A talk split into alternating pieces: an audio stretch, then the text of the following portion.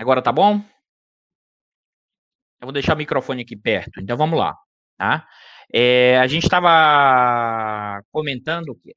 A gente estava comentando que, né, ao longo dessa semana, a gente teve o resultado dessa pesquisa eleitoral, o Data Poder, né? o Data Poder que sinalizou uma diferença grande entre Bolsonaro e o segundo colocado, que é o Haddad. Né? O que eu estava ressaltando aqui é que tá, já estava acontecendo nas últimas pesquisas eleitorais um crescimento dos que consideravam o governo Bolsonaro ótimo e bom. A gente já tinha alertado aqui que isso está muito associado ao efeito do auxílio emergencial. Tá? Eu vou, eu vou repetir aqui um dado que a gente já colocou várias vezes, mas eu não vou me cansar de mostrar, tá? que é o efeito, o efeito tá? do, do auxílio emergencial sobre a, e os impactos disso na renda das pessoas. Tá? Ou seja, até metade da população mais pobre, o auxílio emergencial aumenta de forma significativamente a renda das famílias. O auxílio emergencial é, gera aproximadamente, pelo menos os últimos dados do governo, injeta na economia aproximadamente 50 bilhões de reais. Tá? O auxílio emergencial nas camadas mais pobres, e você já tem terceiro ou quarto mês que você está, terceiro ou quarto mês que você está, vai para quarto mês que você vai pagar esse auxílio emergencial. Os mais pobres, isso tem um efeito expressivo, e não por acaso o Bolsonaro aumentou a popularidade, tá? Com a população abaixo de dois salários mínimos em média. Aí a gente sabe que isso é mais do que 50% da população, e aumentou os que consideravam seu governo ótimo e bom no Nordeste. Mas eu queria alertar novamente, como já falei aqui, tá, do que foi a capa da revista Época do mês passado, a última, a anterior a desse mês, né? Mesmo assim, os que consideram o governo ótimo e bom no Nordeste é menor do que os consideram ótimo e bom governo Bolsonaro no Sul e no Centro-Oeste. Tá? Além disso, além disso, o outro evento da semana, né? É, a gente não, não para, é a. Opa! Vamos lá. O outro, deixa eu colocar aqui, né? Que também chamou muita atenção, né? É esse artigo da revista Piauí, Vou Intervir, né? da Mônica Gugliano, que vai descrever, eu não vou entrar aqui em detalhes, mas que vai descrever um pouco do cenário de forte tensão e instabilidade, aquilo que a gente está chamando de uma guerra de trincheiras e que o Bolsonaro, em certa medida, se sentiu acuado e supostamente poderia implementar um golpe. A, a, a matéria é, diz ter informações privilegiadas de reunião interna, né? E que isso, em certa medida, sim, o Bolsonaro tá, estaria pensando em realizar uma intervenção né, é, nas forças, no Supremo, via Forças Armadas. Perguntando. Voltei, pessoal. Vocês estão aí, né? Desculpa, eu acabei caindo aqui, mas vamos lá, tá? É, Vitor, não é o andar de cima sabotando, não. Eu vou falar os nomes, inclusive, do andar de cima. Nesse caso, foi autossabotagem. Em vez de eu apertar o share screen aqui, eu apertei para sair do estúdio, tá? Desculpa, pessoal. Já voltei. É, agora não foi sabotagem, não. Foi autossabotagem mesmo. Mas, é, voltando ao ponto que a gente estava comentando, né, dessa, desse argumento da revista Piauí, eu não tenho dúvida nenhuma que sim, é que essa reunião aconteceu. Eu não tenho dúvida nenhuma, sim, vocês estão me ouvindo, pessoal? Tá ok? Vocês estão ok, né? Manda um ok aí no chat para mim. Estão ouvindo bem?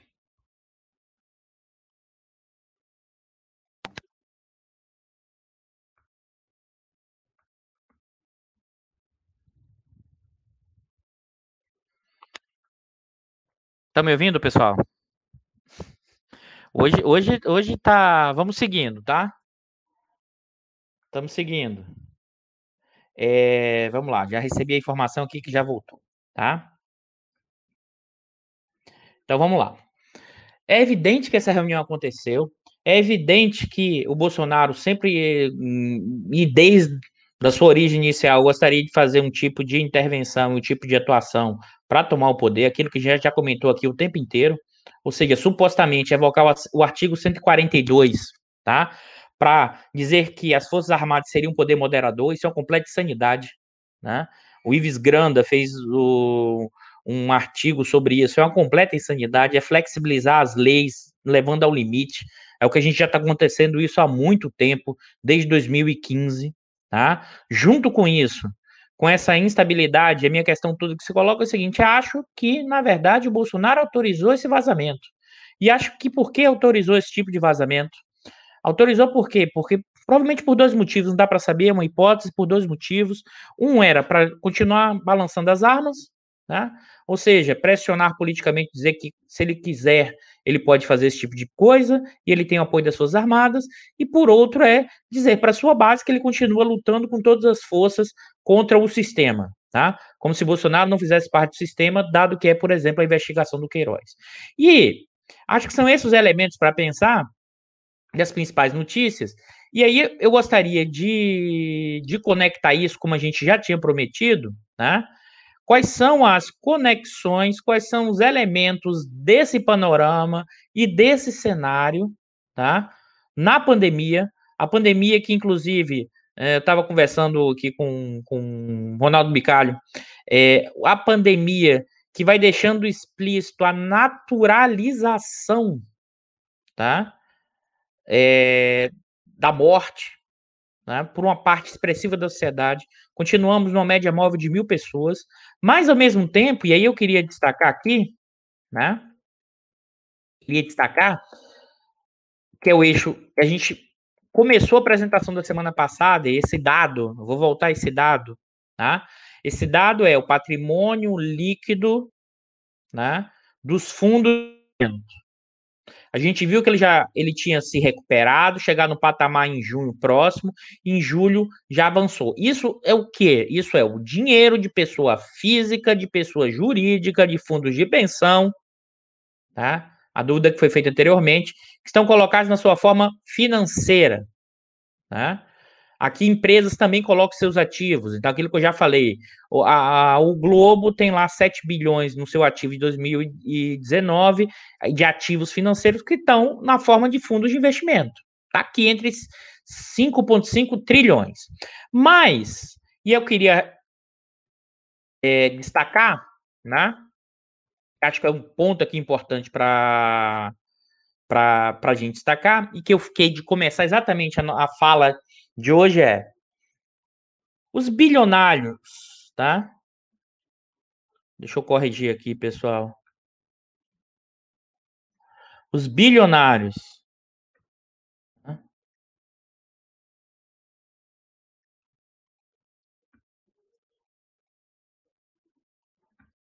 Vamos lá.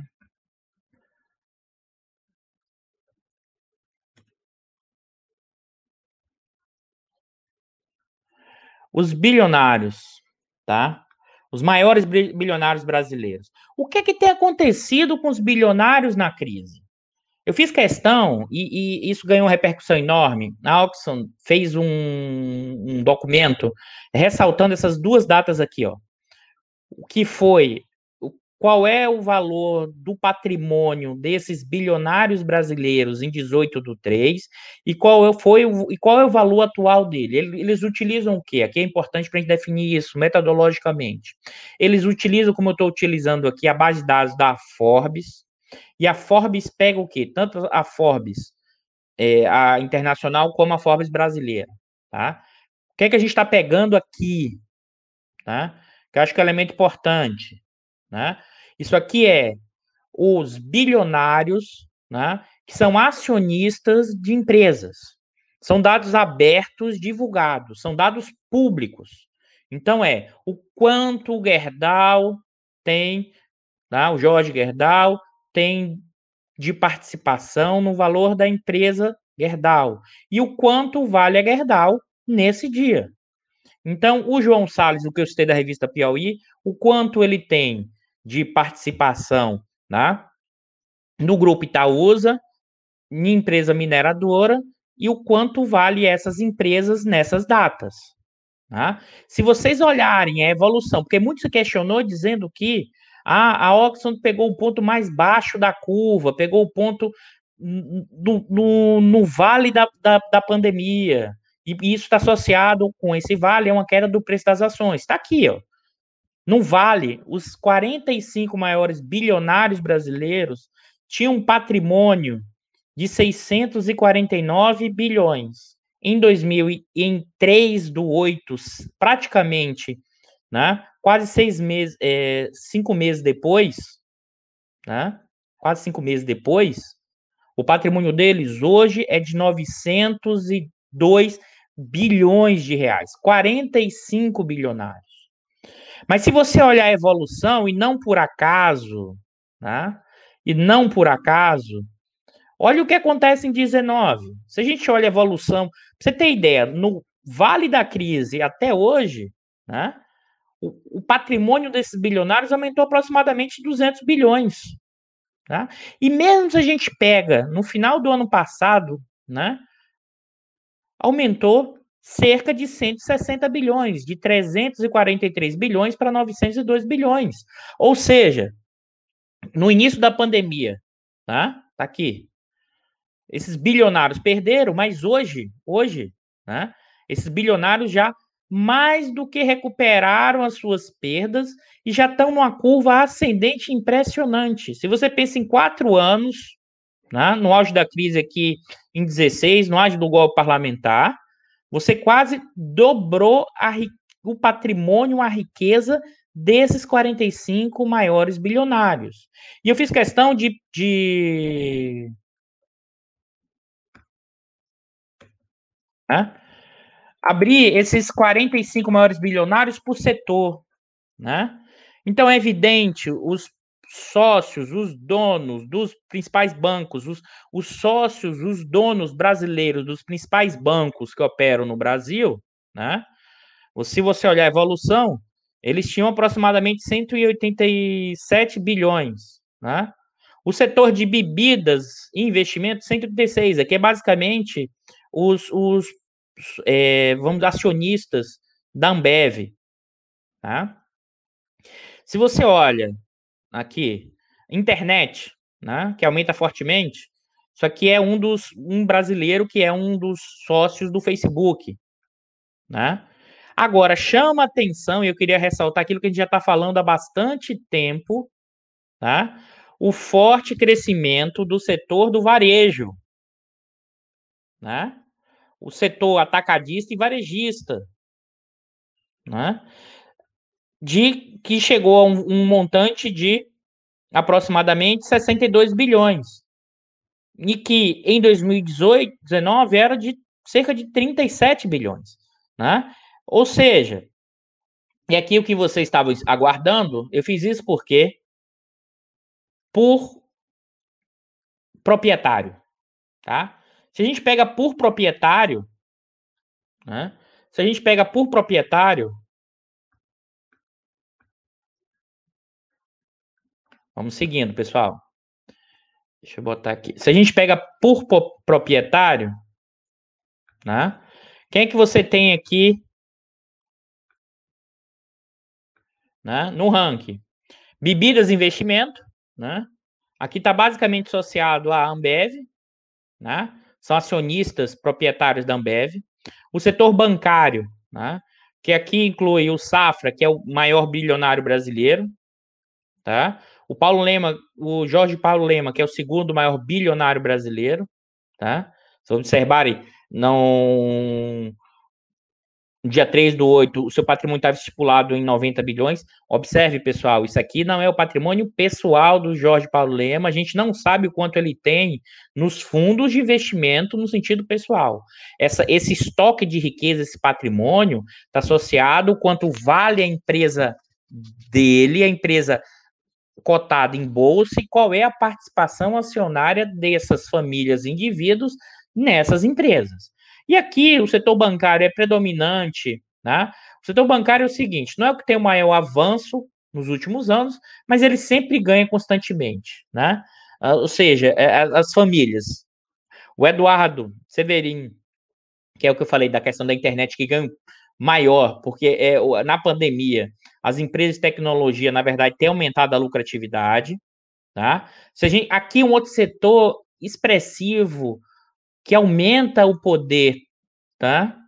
Da configuração, que é o setor da saúde, tá? Aqui a gente está falando do, por exemplo, do grupo DOR, né? O, o proprietário do grupo DOR está entre os 15 mais ricos do país. Eu queria ressaltar o varejo, né? O varejo que antes aparecia em 2016 apenas em termos dos bilionários, com 5,3 bilhões, né? Que basicamente né, era a, o Clay. Se a gente olha hoje, tá? Esse valor é de 61 bilhões, sendo que basicamente é o Luciano Hang, ou seja, o papagaio, o velho da van, tá? que tem um patrimônio orçado em 19 bilhões, basicamente da rede varejista, e o Magazine Luiza, que tem ampliado fortemente e ganhado várias marcas nesse processo. Os investidores, ou seja, os investidores clássicos em fundos, investimentos, alimentos e bebidas, aqui é um setor importantíssimo, tá? Que você tem aqui os irmãos Joesley, que se a gente olha o que foi o que os irmãos Joesley perderam relativamente dinheiro do, durante o efeito Joesley 2017, o quanto eles já, né, recuperaram de forma expressiva, né? Ou seja, continuou ganhando muito. Né? É, o setor bancário e mineração, que aqui é basicamente a família Salles, né?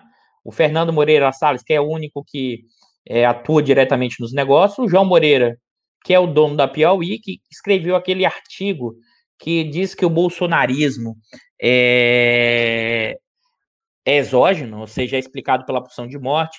Eu até entendo. Se você observar, o João Moreira realmente ao longo do governo Bolsonaro, ele até perdeu dinheiro. É um dos poucos, se você olhar nesse segmento, que perdeu dinheiro. O João Moreira Salles, ele tinha de patrimônio 15 bilhões em 2018, com a entrada de Bolsonaro, ele perdeu muito dinheiro mesmo, 5 bilhões não é pouco, mas ele continua com os 10 bilhões dele, tá? É, que, como eu falei, a questão toda não é como você gasta, mas é como você ganha. Ou seja, ganha com o setor bancário, que é um escorchante os ganhos, e não tenho dúvida nenhuma, nunca perde nesse país, tá? É uma pulsão dos ganhos dos impostos que se revertem em pagamento de juros, né? E de um grau de, vamos dizer assim, de spread gigantesco na sociedade brasileira. E por outro lado, a mineração, que é uma das fontes de renda que a gente sabe que afeta socioambientalmente esse país de forma impressionante.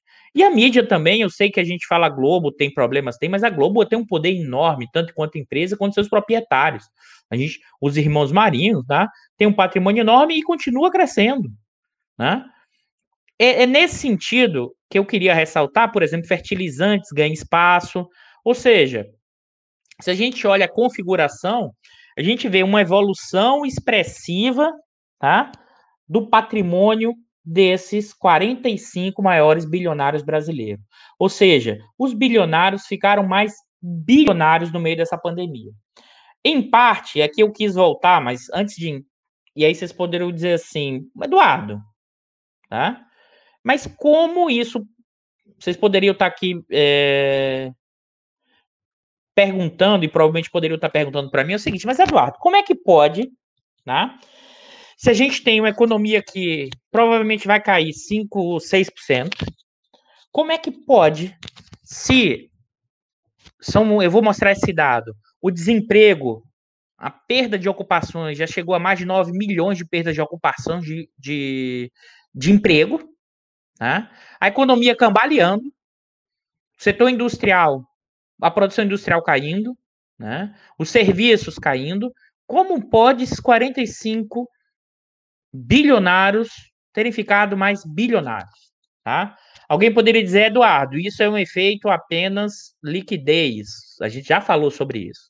Na hora que o Banco Central, no auge da crise, liberou parte do compulsório, esses bancos com esse dinheiro livre fez o quê? Comprou novos títulos públicos, ou seja, no mercado secundário, comprou títulos de debêntures no mercado secundário e também comprou ações no mercado secundário. Então, se a gente observar, inclusive, o preço das ações da Bolsa, não vai demorar muito, ele já vai voltar a um patamar de rentabilidade anterior à crise, parecido com aquela relação do patrimônio ali. Mas quero alertar aqui que esse não é apenas um fenômeno monetário no sentido apenas de uma alavancagem associada à questão da liquidez. É também. São dois elementos que a gente tem que separar. O primeiro elemento é o elemento que tem acontecido no Brasil, mas no mundo inteiro, que são os efeitos do mecanismo de combate à crise, com o aumento da liquidez, que tem impulsionado a demanda por ativos financeiros, e isso infla, isso cria uma bolha no mercado financeiro, especificamente no mercado acionário, né? Mas, mas, no caso brasileiro, a nossa bolsa é muito pequena. Né? Basicamente, a nossa bolsa, as suas oscilações e variações, o índice de 50 empresas praticamente representa todo o movimento da Bolsa de Valores brasileira. Né? E por que eu estou ressaltando isso? Porque sim, é uma parte expressiva das empresas, a gente olha o resultado, e em breve eu vou mostrar esse resultado do balanço semestral que está saindo agora, está saindo ao longo do tempo. Tem empresas que a lucratividade caiu, mas elas continuam tendo lucro. Tem empresas que aumentou o lucro e tem empresas que têm ficado no vermelho. No vermelho são relativamente poucas, né? Mas a gente vai apresentar aqui porque qual é a minha hipótese sobre isso? Mesmo no âmbito dessa crise, as empresas, as grandes empresas, os mega empresários, bilionários brasileiros, essas empresas, elas estão conseguindo ganhar mercado elas têm conseguido aumentar a receita de vendas, mesmo no contexto de forte depressão econômica. Aqui o que o velho barbudo vai chamar o velho processo de concentração e centralização de capital. Isso tem acontecido fortemente no varejo, com e-commerce. Tem acontecido um processo que eu tenho alertado aqui constantemente. Tá? Ou seja, a participação das grandes empresas do atacado e do varejo vis-à-vis, né? As vendas geral do setor tem aumentado a participação da receita de vendas das mega, das grandes empresas, né? Ou seja, tem aumentado o market share dessas empresas. Elas aumentam a receita de vendas, mesmo o setor inteiro caindo ou paralisado, né? Ou seja, o market share dessas empresas estão crescendo fortemente. E mais, não, não necessariamente elas estão comprando outras empresas, até estão comprando, mas é mais do que isso. É como a pequena e média empresa, que esse setor do varejo, esse setor do atacado, ele ainda não era tão concentrado e centralizado, ele está vivendo esse movimento no momento de depressão econômica. O problema disso tudo é que os bilionários estão ficando mais bilionários no momento em que a pequena e média empresa está afundando Tá? E que os trabalhadores estão perdendo o emprego e só estão se sustentando o andar de baixo, lá na rabeta dos mais pobres, por causa do auxílio emergencial. Tá? É isso que é. Costas, é, é um pouco do que eu vou responder depois, mas consegue por quê? Porque você tem conseguido centralizar. Aquilo que eu estava falando aqui, a economia ela desacelera, mas o velho da van consegue ganhar fatia de mercados que antes não tinha. Então as receitas de vendas de algumas empresas continuam crescendo, né? Claro que num patamar menor do que 2019, mas a gente está falando de economia que vai cair 7%, de setores que estão despencando. Basta você crescer 1% quando a economia. Vamos pensar assim, em termos reais, se minhas receitas de venda do grande varejista hoje cresce 3%, enquanto o setor varejista está caindo 10%, eu estou ganhando mercado. Né? E eu estou ganhando mercado, eu estou aumentando o meu market share e ao mesmo tempo aumentando, provavelmente, e a gente vai ver isso mais para frente com os dados saírem, né? A minha margem, a minha taxa de lucro, por quê? Porque o salário está baixo e porque eu estou retirando emprego, é, leis, é, regulamentações trabalhistas. Olha que cenário. né? Eu tenho um custo de capital mais barato, em certa medida a grande empresa consegue, a pequena e média não. Né? Eu tenho um salário médio que está caindo, ou seja, o custo de contratação está mais barato, o custo de impostos está caindo por causa das reformas trabalhistas, no contexto que eu consigo aumentar as vendas. Né? Então, necessariamente, você consegue o quê? Engolir. Né? O problema é que isso gera uma profunda instabilidade social. É como se tivesse uma das primeiras. Depois dos anos 30, né? Talvez nesse momento, depois dos anos 30, é o primeiro em que você tem, ao mesmo tempo, uma profunda concentração e centralização, com, baix... com depressão e com um expulsar do que a gente conhece da chamada tradicional classe média. Né? O que eu estou chamando tradicional classe média aqui são pessoas que ganham entre 5 e 10 salários mínimos ou acima de 10 salários mínimos que não são capitalistas. Não cabe esse pessoal nesse modelo atual. Enquanto os bilionários continuam mais bilionários. E eu queria reforçar isso, voltando aqui para esses dados, né? É... Deixa eu compartilhar aqui com vocês de novo, né? Se a gente olha isso, e aí voltando, a lucratividade em 19, aqui eu estou pegando as 100 maiores empresas, 18 é o auge, cai um pouco em 19 e provavelmente em 20 vai cair das 100 maiores, mas não vai cair, né?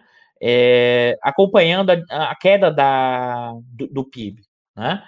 Além disso, isso vai ficar para um próximo programa, eu peguei também os 150 maiores bilionários brasileiros, né? Esses 150 maiores a gente só tem um dado até o ano passado, porque isso sai na revista Forbes e vai sair desse ano provavelmente ainda esse mês.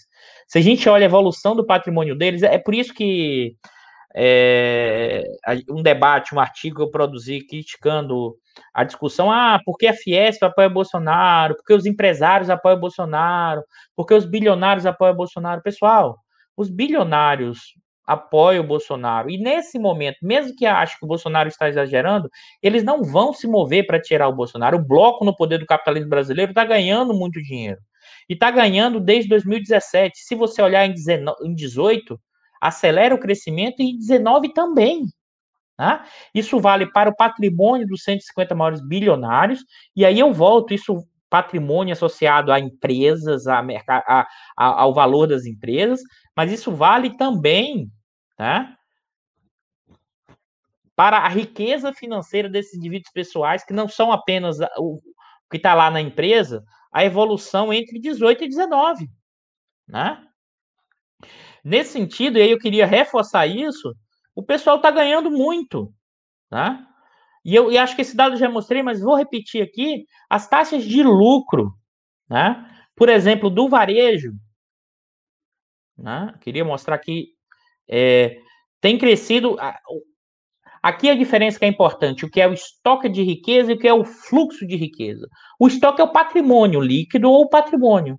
O fluxo são os lucro, o lucro líquido e a taxa de lucro expressa né, o quanto aquele ativo né, está rendendo. Se a gente olha, por exemplo, a questão do comércio varejista, as taxas de lucro têm sido expressivas nos últimos tempos, o que tem gerado o quê? Uma reconfiguração no bloco do poder do capitalismo brasileiro. Eu queria ressaltar aqui um argumento que eu já tenho destacado o tempo inteiro. Você tem uma reconfiguração do bloco no poder do capitalismo brasileiro. A partir de 15 e 16, com a crise econômica e com os efeitos da Lava Jato, com a destruição do setor de petróleo, do setor fornecedor de petróleo e gás, basicamente as construtoras, por exemplo, as, as grandes construtoras, as suas famílias estão fora desses bilionários, desses 45 maiores bilionários.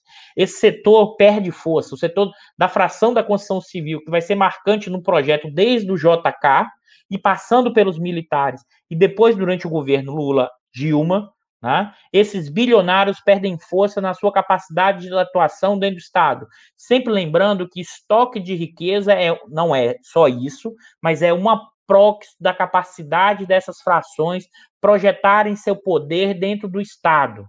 E o Estado aqui, queria ressaltar, não é um Estado capturado, mas é um Estado numa perspectiva relacional, quantos poderes desse segmento se expressam na, na alçatura estatal, na arena estatal, a, e buscando alcançar os seus interesses. nesse momento, os bilionários vão bem obrigado. Claro, eu já alertei aqui com um risco. Qual é o risco nesse momento? O risco não tem a ver tá?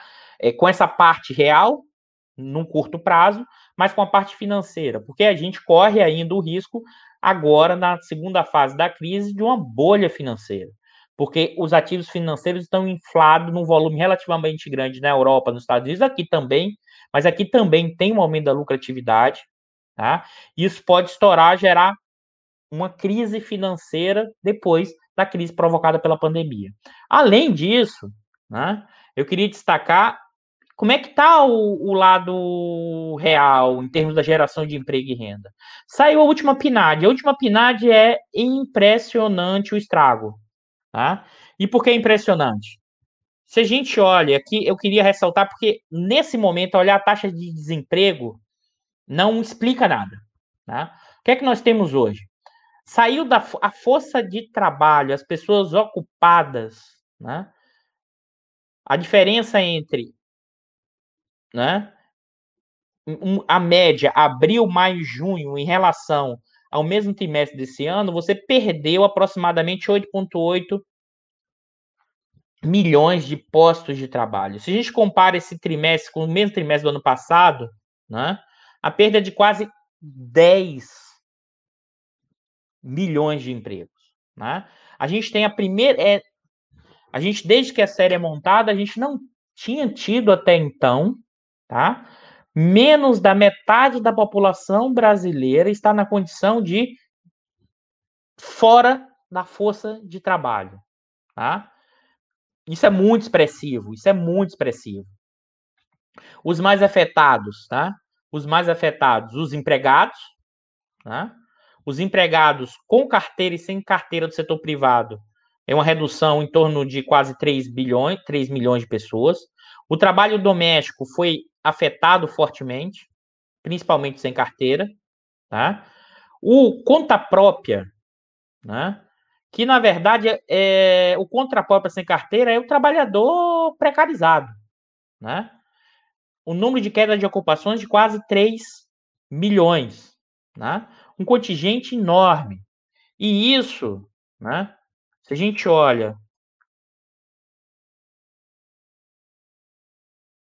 a gente olha isso em termos setoriais, a gente já tinha destacado, vou ressaltar aqui novamente, as maiores perdas na construção, comércio e reparo é, de veículos, né? alojamento e alimentação e serviços domésticos. Aqui eu queria destacar, porque a gente vai juntar isso com a questão do auxílio emergencial. Tá? Se a gente olha a variação da Opa, pessoal, aqui. Ah, essa legenda tá errada, tá? Desculpem, mas vamos voltar aqui. Esse gráfico nos mostra o quê? Esse, esse gráfico nos dá uma estimativa nominal da massa salarial efetivamente recebida. Tá? A massa salarial tá? teve uma queda aproximadamente desse trimestre em relação ao trimestre mediamente anterior de quase 30 bilhões de reais. Tá? Ou seja, a, a, renda né, dos empregados, aqui não dos ocupados, dos empregados, e quem a gente está chamando de empregado? Esse, esse, grupo aqui dos empregados, né, a renda caiu cerca de 30 bilhões. E é evidente que se a gente olha também esse outro grupo, que é um contingente grande, conta própria, sem carteira, né, que é, eram cerca de 16 milhões de pessoas, com, também tem uma queda expressiva enorme. O que significa dizer que eu queria ressaltar isso. Tá? O que está segurando a economia brasileira hoje, nesse momento, é o auxílio emergencial, que joga na economia cerca de 50 bilhões por mês aproximadamente, sendo que você tem uma, uma, uma redução em termos de, de empregados de 30 bilhões da massa salarial. E só lembrando, para quem não é economista, o que é, que é a massa salarial? É quantos trabalhadores empregados recebem, isso é a capacidade dele de consumir. Isso afeta o consumo das famílias. Então você tem um despencar do consumo das famílias, que só não é ainda maior né? porque o auxílio emergencial permite né, aos segmentos aqui embaixo né, aumentar a sua capacidade de renda, ou pelo menos não ser completamente destruída, ao ponto, né, e eu queria destacar isso aqui, que em pesquisa recente, né, que em pesquisa recente, o, a pobreza extrema no Brasil, desde que a série existe, é o, é o momento da menor pobreza extrema. Tá? E aqui eu queria voltar nessa discussão. Você, primeiro, para a gente fechar, tem uma dimensão de uma reconfiguração do bloco no poder. Tá? O financeiro continua o financeiro ganhando como sempre, na sua agiotagem, né? no seu rentismo. Os setores intensivos em commodities vinculados a alimentos continua forte, crescendo, alimentos e mineração, tá? E o avanço, né, do varejo. Se a gente quiser usar a linguagem clássica do capital comercial ou da linguagem do Polantzas, do capital comprador, né? Ou seja, a gente tem elementos em que esses bilionários e a representação dos seus interesses, eles estão cada vez mais conectados com a lógica de reduzir custo da força de trabalho e aumentar os lucros pelo lado do varejo, a ideia de importar cada vez mais produtos industriais e ganhar com a comercialização, e por outro lado, setores que temos vantagens comparativas históricas, o setor da mineração, o setor do agronegócio, enchendo as burras de dinheiro. Enquanto a população, quase 10 milhões de pessoas perdem ocupações, empregos, né? A classe média, eu vou voltar e comentar isso. Parece que vai começar a acordar do Boa Noite Cinderela, classe média tradicional. E por quê? Porque ela achou que apoiando o golpe parlamentar de 16, né, iria gerar uma nova configuração, ia voltar aos tempos de outrora, que era explorar o andar de baixo da forma mais esdrúxula possível. Só que ela não entendeu que uma, nesse modelo ela não cabe. Né? O modelo que está sendo construído é um Brasil de, que vai ter capacidade de acumulação e consumo e de renda alta, talvez de 40, 50 milhões no máximo. Ou seja, nos dois DSI superiores de renda, no máximo três. No máximo três. 60 milhões. Né?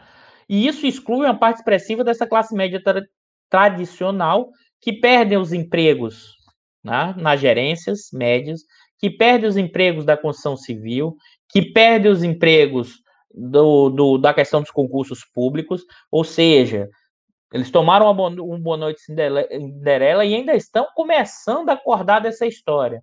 Não por acaso, o Merval escreve o último artigo dele falando da possibilidade eleitoral em 2022, né, com Moro, Lula e Bolsonaro. Né? Até que ponto, é, nesse sentido, você tem um, um, uma dificuldade enorme de configuração, por quê? Porque esses bilionários, em certa medida, né, estão ganhando, mas acham que o Bolsonaro é tosco, e é evidente que é, ninguém duvida disso, mas não vão se mover fortemente para direcionar em outro sentido, só se as coisas ficarem cada vez maiores. Acho, acho que, inclusive, é, uma parte desse segmento da sociedade fala, não, vamos.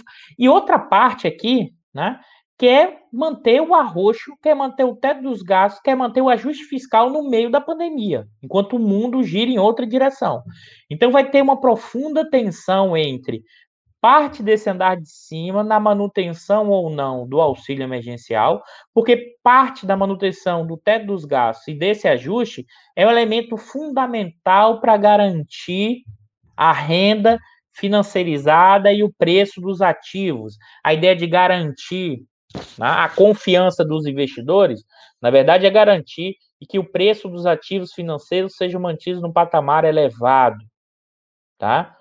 Ou seja, se você tem mudanças, sim, pode gerar, né? Não problema de crescimento ou não crescimento econômico. Se tiver mudança na política, não pode gerar um elemento de história de bolha. Né? Pode. É evidente que pode. Porque está inflado. E pode gerar, inclusive, lá fora, e isso vai rebater aqui dentro. E, e se estoura bolha, parte desses ativos, é, desse patrimônio, desaparece. Aquilo que o velho Marx dizia, o capital fictício, o capital fictício que sim, ele tem um valor e se você realiza, o garante, né, a acumulação, mas ele desmancha no ar em momentos de profunda crise. Então tudo isso é para garantir esse preço dos ativos financeiros. Por outro lado, né, você tem a economia brasileira desmanchando, um projeto que não incorpora a classe média, e esses bilionários têm dificuldade de colocar alguém dele, uma parte desses bilionários, na cena eleitoral. Se você olha o Moro, o Moro está com 10% e o Moro vai despencar, pessoal. O bolsonarismo e o morismo tinham uma fusão, mas o bolsonarismo é muito mais forte que o morismo. Tá? E cresce agora por causa do auxílio emergencial. E é por isso que tensiona. E aí, se você vê a capa online do Globo, a capa hoje, ou da Folha do UOL, que também é o Frias, que é um grande bilionário e que tem muito do seu dinheiro em ativos financeiros, questionando o furo do teto dos gastos e, em certa medida, questionando o auxílio emergencial. Nesse sentido, você vai tensionar e essa guerra de trincheiras permanece nessa tensão e não dá para tirar a partir desse resultado eleitoral do Bolsonaro a projeção para frente. Muita água vai rolar, muitas tensões vão acontecer. O bolsonarismo e os militares tentam fazer esse joguinho de balançar as armas, dizendo que poderia dar golpe ou não, mas as instituições continuam se desmoralizando. Né? O curtíssimo prazo tem sido a estratégia. A gente desmancha enquanto instituições suas habilidades. Basta ver o, a, o que é a votação da segunda turma dizendo que o Moro, né? o Moro, para quem não esquece, que, que já, e para quem já foi herói, é, essa figura, o, a, a, liberação da delação do Palocci na véspera do primeiro turno, na campanha eleitoral, é um assinte. Né? Um assinte. Quem diz isso, diz isso é ministros do STF. Ele agiu politicamente, eleitoralmente. Tá? Então, nós temos um país que ainda desmancha. O Supremo, na verdade, não coloca ordem no lugar, os militares, menos ainda, que a gente já comentou aqui, e os bilionários fazem o quê? Se movimentam para continuar ganhando ainda mais.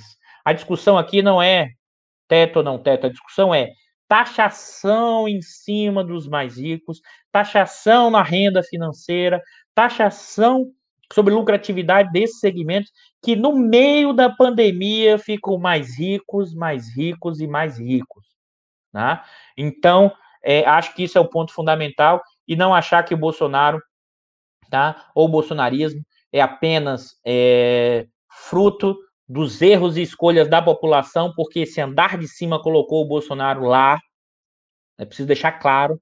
Né? Quando o Alckmin não se tornou viável e apoiou fortemente, e hoje eles querem fugir dessa responsabilidade. Né? E se hoje parte no andar de baixo né, vai para apoiar o Bolsonaro porque as pessoas ganham 11 reais por, por mês. Tá? E que a gente precisa isso mudar profundamente. A pandemia, e aí acho que é importante, deixou muito claro, muito claro o que é a nossa configuração da sociedade brasileira, completamente desigual, completamente marcado pelo andar de cima, o andar de cima que usa do jeito, vou usar aqui o Chico de Oliveira, que usa do jeitão para bular as regras, que não admite nenhum trabalhismo. Tá? Isso é a pressão sobre o Vargas, é a pressão sobre o Jango, é a pressão sobre o Lula.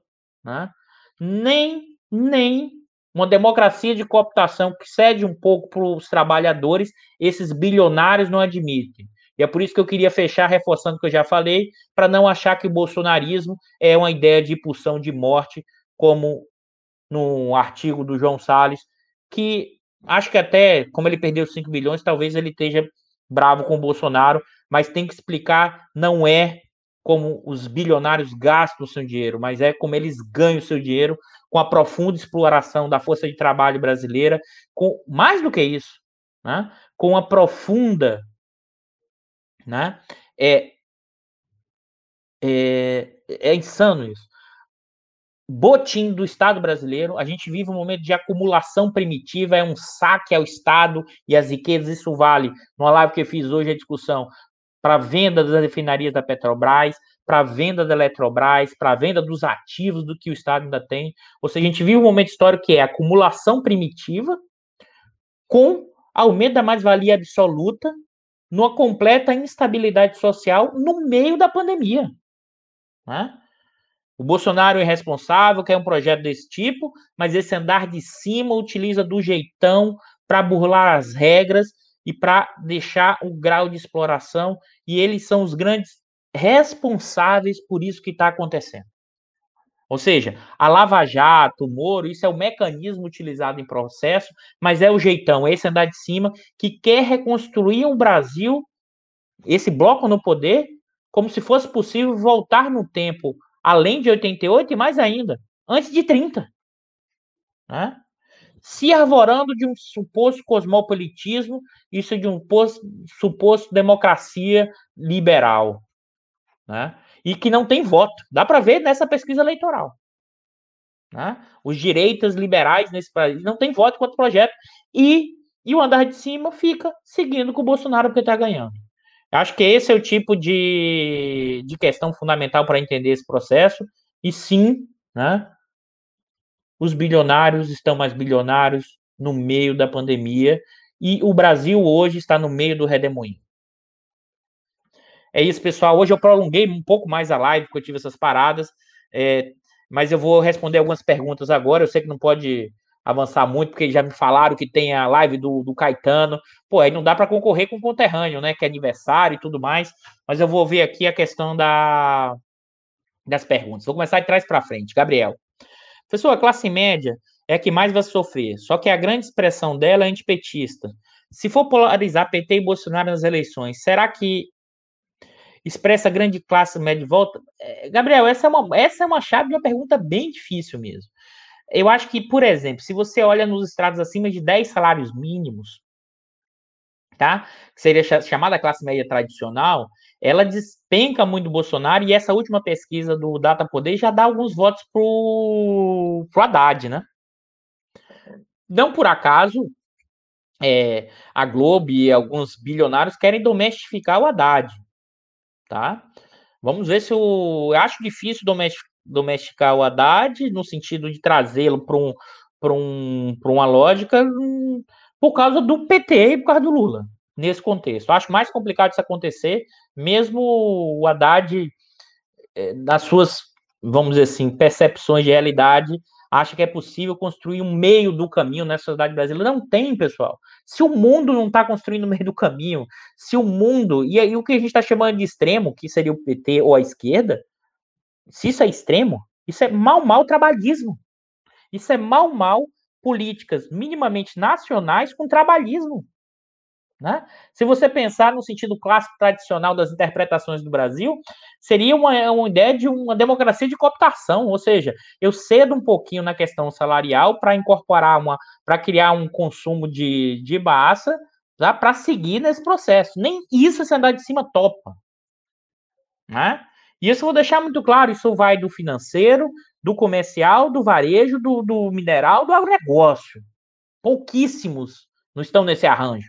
Hoje todos querem pular fora porque o Bolsonaro não come com os talheres, como essa elite supostamente acha que come com os talheres não come. Porque eu vou falar aqui, não come por quê?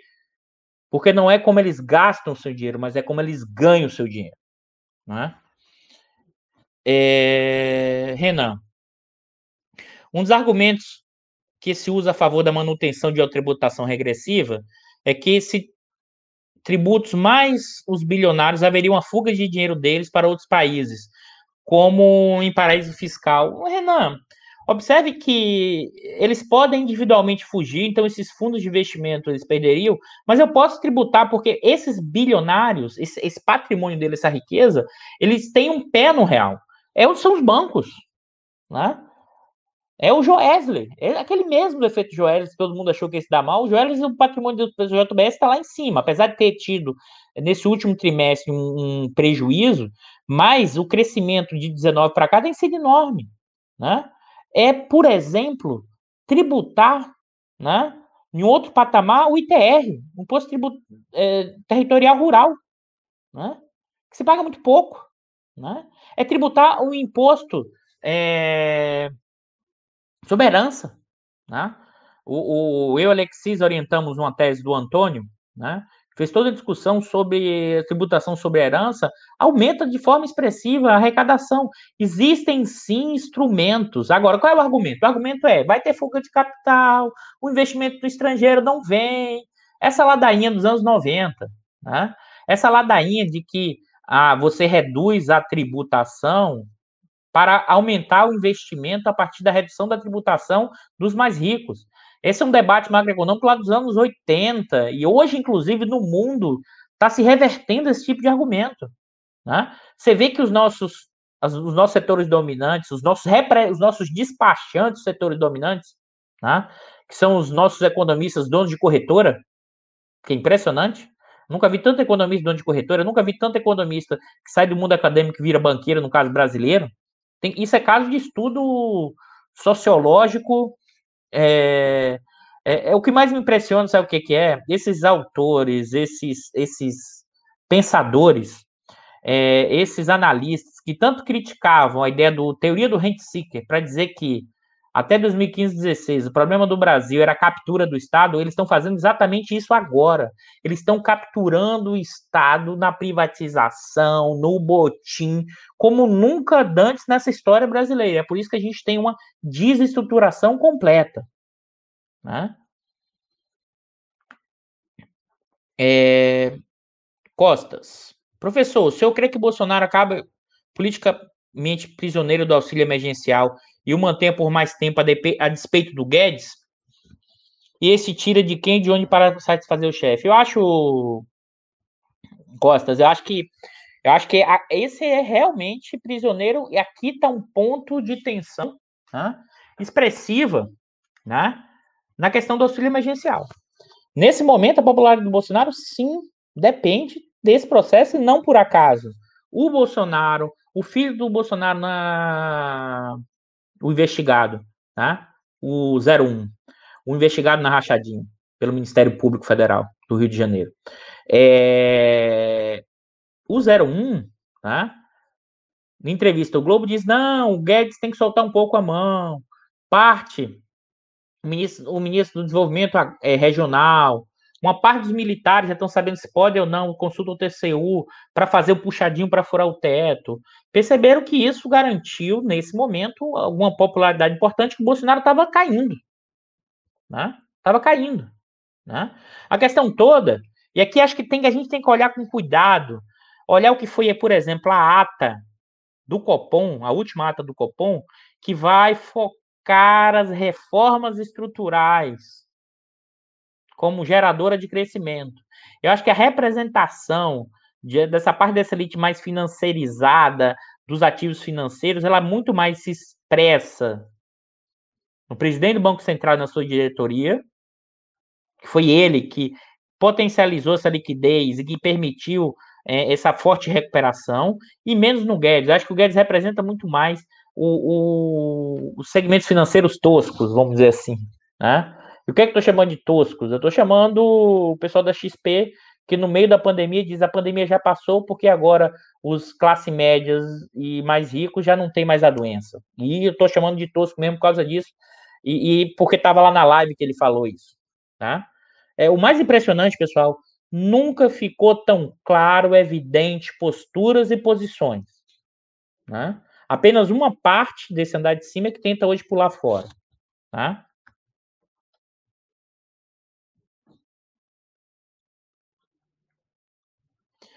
Mais questões? Deixa eu ver aqui.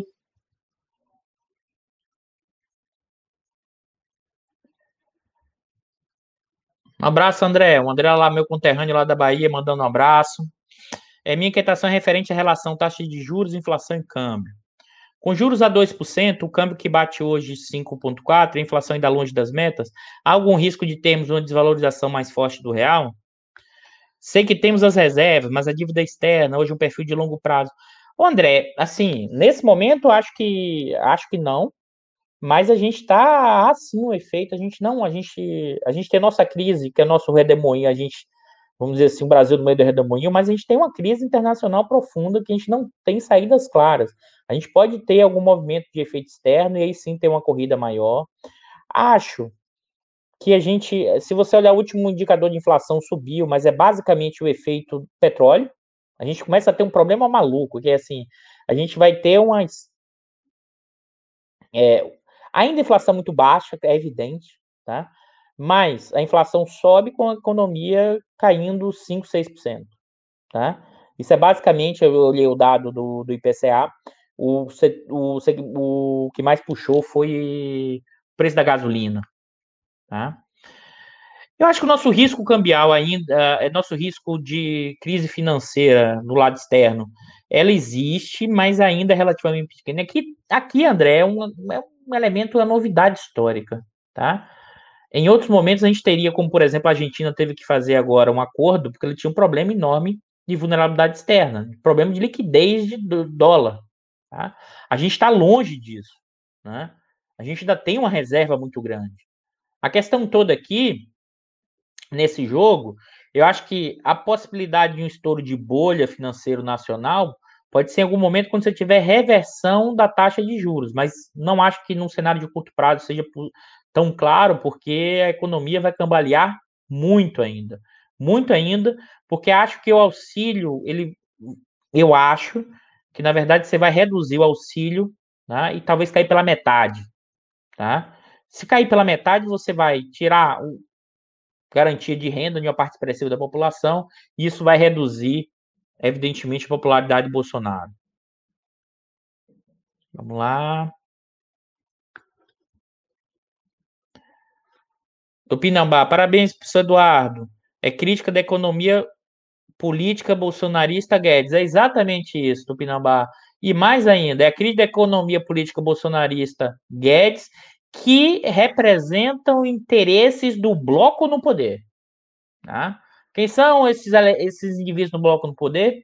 Esses 150 bilionários que eu falei para vocês e que estão no topo os 45 bilionários, que vivem de renda, que querem realizar uma acumulação primitiva e aumentar a mais-valia, a exploração pela via da mais-valia absoluta.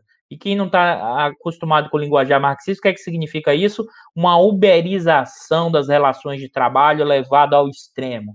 Ou seja, você transformar a lógica do, dos entregadores de aplicativo para todo o conjunto da sociedade. É um caos total.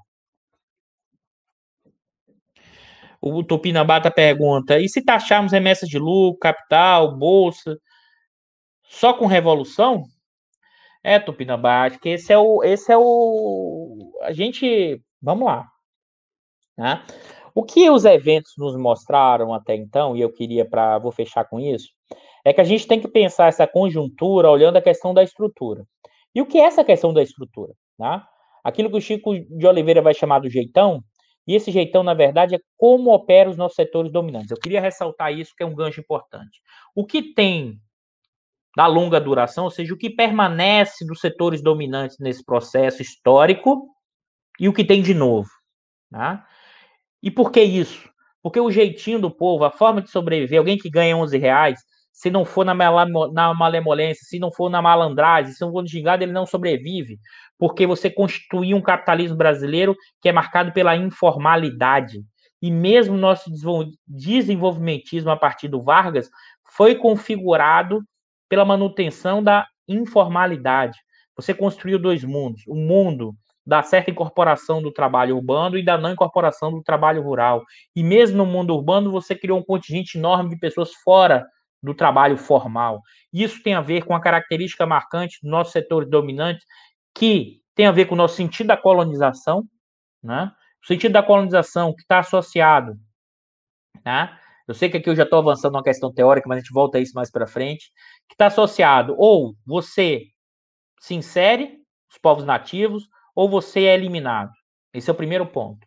A questão da propriedade, num binômio entre Casa Grande e Senzala, proprietários rurais e uma sociedade marcada pelo sistema né, de produção escravocrata, homens e mulheres escravizados. Na nossa transição para o século, para nossa transição para o trabalho livre, para o fim da escravidão, o chamado nosso tipo de capitalismo nosso período republicano, nós continuamos mantendo essa mesma lógica, agora sem o fim da escravi com o fim da escravidão, só que as relações tanto de interesses da lógica da propriedade rural, elas vão se transmutar tá, para a nossa burguesia nascente.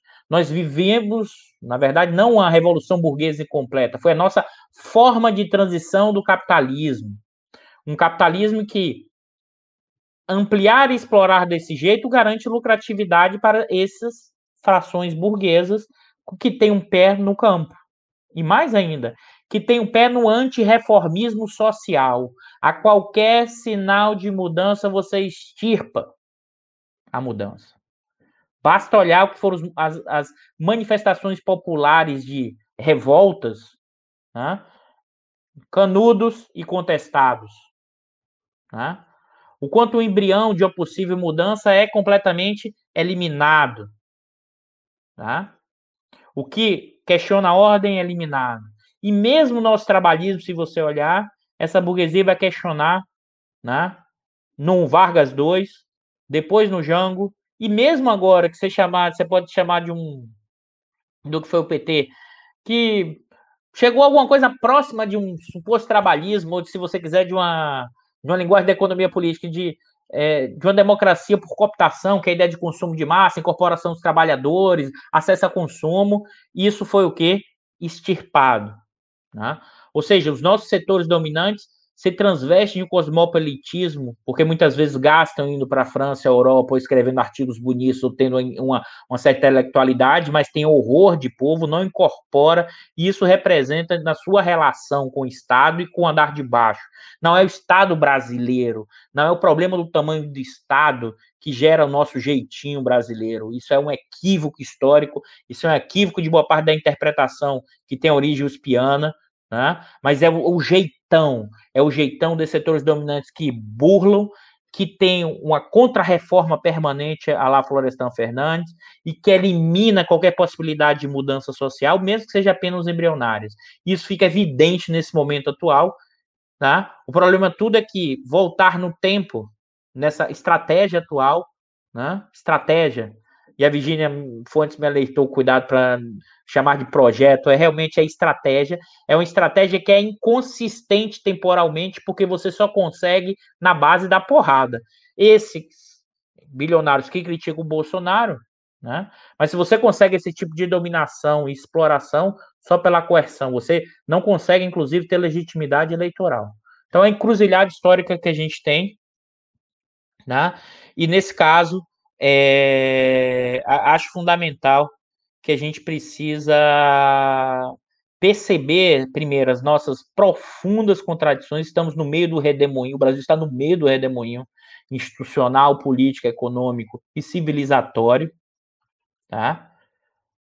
Essas todas as dimensões juntas, mas, e vou encerrar por aqui com essa frase: o Bolsonaro não é a causa geradora da crise. O Bolsonaro é a infecção oportunista que se apropriou desse corpo doente. E esse corpo doente é provocado em seu mecanismo pela Lava Jato, mas a Lava Jato é apenas o mecanismo. Esse corpo doente se desintegra, se desestrutura, porque setores dominantes aplicam o jeitão para manter as suas benesses ou privilégios a qualquer custo. Eu fecho por aqui, avancei demais, pessoal. É, um forte abraço a todos. É... Luiz, acabei não respondendo, a gente fica para a próxima semana. É, tem horas, eu também acho, Luiz, tem horas que eu penso assim, será que só eu enxergo essa maluquice, as pessoas, eu desconfio que as pessoas não queiram enxergar essa realidade porque elas vão precisar botar a mão na massa e, e construir, reconstruir profundamente o Brasil, em suas múltiplas dimensões. E, e a trajetória é longa, é longa, porque a gente segue desmanchando a gente segue numa disputa profunda e a gente segue com a classe dominante completamente irresponsável, né? Com uma classe dominante, né? Que vai levar a uma desintegração desse país. É preciso tirar o Brasil no meio desse redemoinho e temos que, no debate, inclusive no campo da esquerda, deixar claro essa situação, porque não vai ser possível nenhum tipo de conciliação o lado de lá não quer conciliar. As pessoas não entenderam isso. E achar que vai ter um projeto de centro-direita, ele não é viável politicamente. As pessoas estão querendo mudança, transformação. Isso não é Brasil, é mundo. né? Mas a nossa elite, ela, ela sabe o que está acontecendo lá fora, tá? Uma parte dela, ela sabe o que está sendo mudando em termos de mudança de política econômica, ela sabe essa parte desses economistas ortodoxos, é, despachantes e donos de corretora, sabe o que está acontecendo lá fora. E porque não gira, não tem a ver com a questão ideológica, não, pessoal, tem a ver com o bolso, tá? Eu realmente fecho por aqui. Abraço, Thiago, abraço a todos. Senão o pessoal vai me bater porque estão querendo ver a live do Caetano, pessoal. Tá? Ok. Abraço e boa noite, pessoal.